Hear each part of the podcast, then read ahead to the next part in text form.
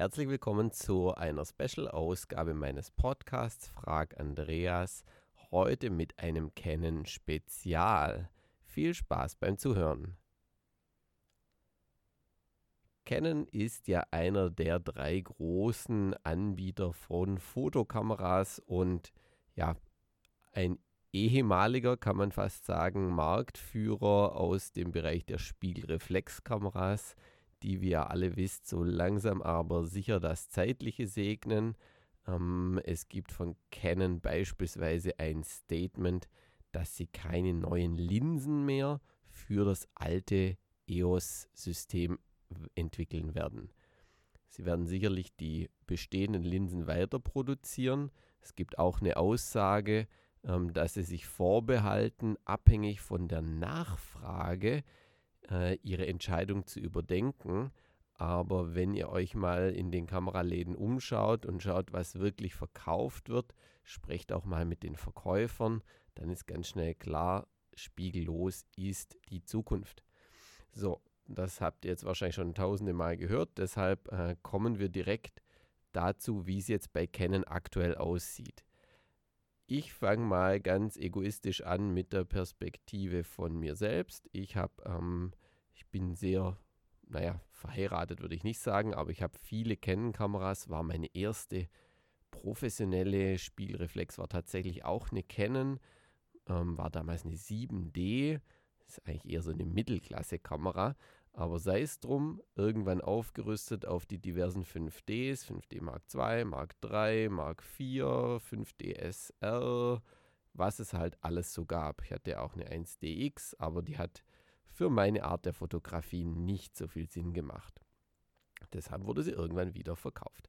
Also, zurück zum Thema. Ähm, warum ich sehr, also seit der 5D Mark III war für mich ganz klar, es kann nur eine Kamera in meinem Einsatzbereich sein, wenn sie zwei Speicherkartensteckplätze hat.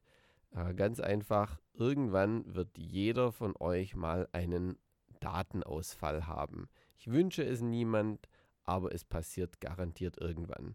Und das ist eben der Zeitpunkt, wo ich als Profi dann sa nicht sagen kann, ah ja, sorry, Fotoshooting übrigens, als ich zu Hause ankam, war alles kaputt äh, müssen wir wiederholen. Äh, bestellt nochmal alle Models ein und bucht bitte nochmal die Location. Und die Visagistin bestellen wir nochmal. Und die Stylistin bestellen wir nochmal. Und wir hoffen, dass wieder gutes Wetter ist. Und, und, und, und, und. Ähm, ja, das sind ja alles Leute, die alle einen Terminkalender haben. Sprich, das nächste Shooting würde ewig erstmal dauern. Also wir reden von Wochen, bis man ein neues Shooting machen kann. Ähm, und das ist natürlich äh, katastrophal, mal von den Kosten abgesehen. Ähm, ich habe auch immer mal wieder ein äh, Shooting mit diversen Geschäftsführern und da, da ist es dann natürlich auch extrem eng, in deren, in deren Terminkalender einen freien Platz zu finden. Genau, also kurze Kurzfassung, ich setze nur Kameras ein mit zwei Speicherkarten-Steckplätzen. Okay. Dann äh, kommen wir gleich zu dem Punkt. Canon hat ja als Nachfolger eigentlich äh, vom EOS-System das EOS R-System herausgebracht, die spiegellosen. Und äh, da haben sie zwei Kameras im Markt, die R und die RP. Und beide sind für mich als Profi nicht zu gebrauchen, weil sie eben keine zwei Speicherkarten-Steckplätze haben. Ich sage nicht, dass die Kameras nicht toll sind, also bezüglich Autofokusgeschwindigkeit, Auflösung, die Verarbeitung der Kameras etc. Eigentlich alles im grünen Bereich, bis auf eben das Thema ähm, der zwei Speicherkartensteckplätze.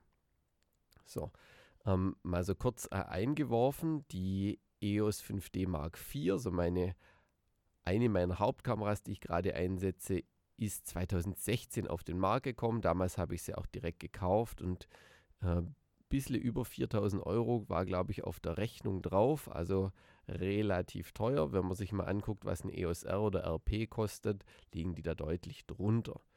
So, und äh, von den einschlägigen News-Seiten, also ich denke jetzt mal an canonrumors.com, äh, gibt es inzwischen Veröffentlichungen, ähm, dass es noch weitere EOS R-Modelle geben wird Und äh, fangen wir mal an. Es gibt eine, die Ankündigung von einer EOS R5, einer EOS R6. Es gibt bereits das Release der 1DX Mark III, also noch eine Spiegelreflexkamera. Ähm, und es gibt auch noch, was gibt es noch Neues? Eine 850D, also auch eine Einsteigerspiegelreflexkamera, relativ leicht, nur 500 Gramm, 24 Megapixel. Also von den technischen Daten her deutlich besser als das, was ich früher in der 7D hatte. 45 Autofokuspunkte, alle mit äh, Kreuzsensoren, das ist echt cool. Naja, die Framerate ist nicht ganz so gut wie die 7D damals hatte. Die hatte, glaube ich, 12 und die hat in Anführungszeichen nur 7. Dafür hat die 850 4K. Also und natürlich Touchscreen, klappbar und eine höhere Auflösung. Also in fast allen Punkten besser als die 7D von damals. Und ich habe die aktuellen Preise noch nicht angeschaut, aber aus der Erfahrung heraus knapp der halbe Preis wie eine 7D. Nicht ganz, aber circa der halbe Preis. So, also hier schöner Preisverfall, gut für den Konsumenten. Und ähm, ich würde jetzt im Weiteren kurz diese drei Kameras ansprechen und äh, einen Ausblick geben. Also die 1DX die ich jetzt noch zu den relevanteren Kameras zähle, die ist für eine ganz bestimmte Art von Fotografen. Und wenn du jetzt aktuell keine 1DX oder 1DX Mark II besitzt, dann ist die 1DX Mark III mit 99%iger Wahrscheinlichkeit nicht die richtige Kamera für dich. Das ist eine klassische Reportagekamera, heißt Leute, die bei wenig Licht arbeiten, ich sage jetzt mal Pressefotografen, ähm, Newsfotografen, wo, wo, da die Grenze ist, das will ich jetzt gar nicht äh, groß äh, tiefer reingehen. Ich sage jetzt auch mal ganz klar natürlich Sport- und Actionfotografie ist da ein großes Thema. Meinetwegen noch manch ein Hochzeitsfotograf, ähm, wobei ich nicht weiß, ob die das immer so gerne rumtragen wollen. Ich hatte selber die 1DX äh, verkauft, weil sie mir viel zu schwer war ähm, eben nochmal ein halbes Kilo mehr und ich habe eben mehrere Kameras immer bei mir gehabt. Das summiert sich an einem 8-Stunden-Tag dann schon ordentlich, weil die Kamera ist immer am Mann in dem Fall und dann ja, muss man nicht rumtragen. Also für mich war es zu schwer. Okay, und auf einer Hochzeit brauche ich keine 14 Bilder pro Sekunde. So krasse Sport-Action ist da in den seltensten Fällen oder nie. Okay, also ganz klar, äh, der nochmal ein Technikbeweis, was Canon alles kann. Also es, es geht hauptsächlich um das Thema Autofokus bei der Kamera, ähm, wie viele Felder sie hat, also unendlich viele Felder sind drauf. Ergonomie ist bekannt, ähm, die ist gut, da gibt es nichts zu meckern. Natürlich bleibt das Gewicht bestehen. Also ich sage jetzt mal, das ist so der letzte Technikbeweis für die Spiegelreflexkamera. Ähm, ganz ehrlich, wenn du aktuell keine Spiegelreflex hast, würde ich jetzt nicht mehr einsteigen in das System, sondern mich gleich bei den Spiegellosen umschauen. Für die Profis gibt es aber momentan keine wirkliche spiegellose Kamera von Canon. Und jetzt sind sie eben angekündigt worden, wie vorhin kurz erwähnt, die EOS R5 und die R6. So, das sind zwei komplett unterschiedliche Kameras äh, fangen wir mal bei den Megapixeln an. Die R5 soll mit 45 Megapixeln kommen, die R6 mit 20. Beide sollen Vollformat sein. Beide sollen einen Bildstabilisator haben. Angeblich einer der besten, die es je gab, mit angeblich 7 bis 8 Blenden Korrektur. Ähm, nur mal so als Hausnummer. Bisher ist so eine eine Anzahl von vier bis fünf eigentlich so der Benchmark. Ja, ähm, es sind schon ein paar Sachen bekannt, äh, wie äh, Bildzahl pro Sekunde, 12 bei mechanischem Verschluss und 20 beim elektronischen. Das gilt für beide Kameras. Ähm, für die R5 ist noch bekannt, dass sie ein, einen Doppelkartensteckplatz hat, also zwei Speicherkarten gehen rein. Welche es genau sind, ist noch Fragezeichen.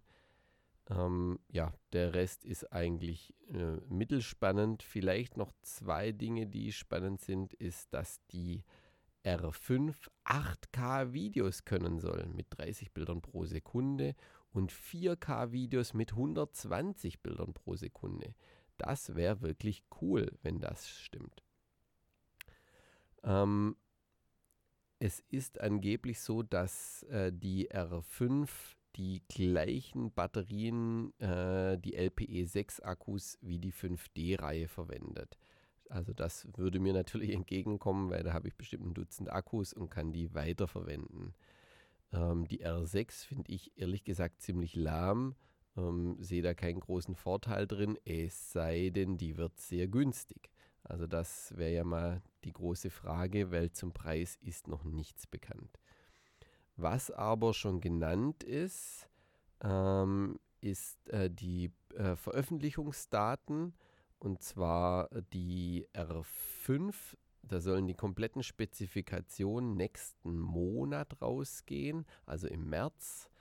Und äh, der Kauf, der Ver Verkaufsstart, Entschuldigung, der soll im Juli 2020, also noch diesen Sommer sein.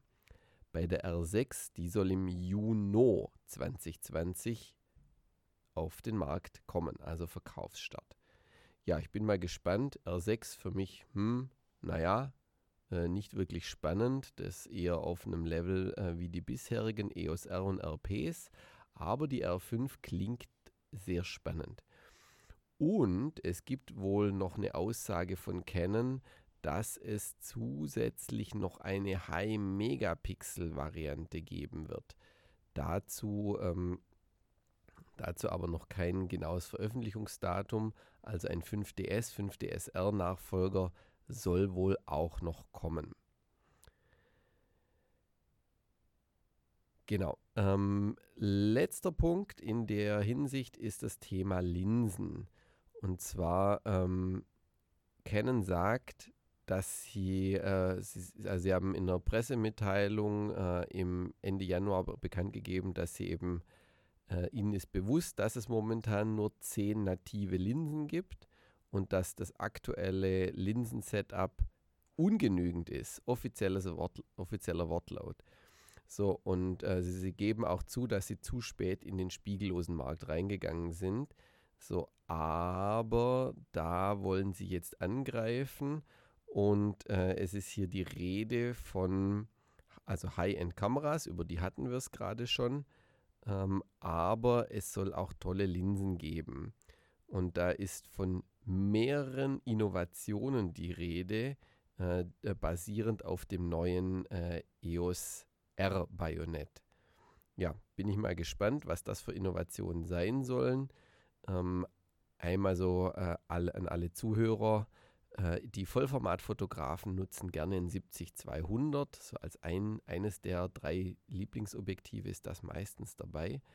Ähm, und bei dem ist die Innovation, dass das gleiche Objektiv vom alten EOS-System zum EOS R-System ein halbes Kilo leichter ist. Und das ist natürlich genial. Außerdem, was es bereits auch am Markt gibt, äh, ist das Universalzoom.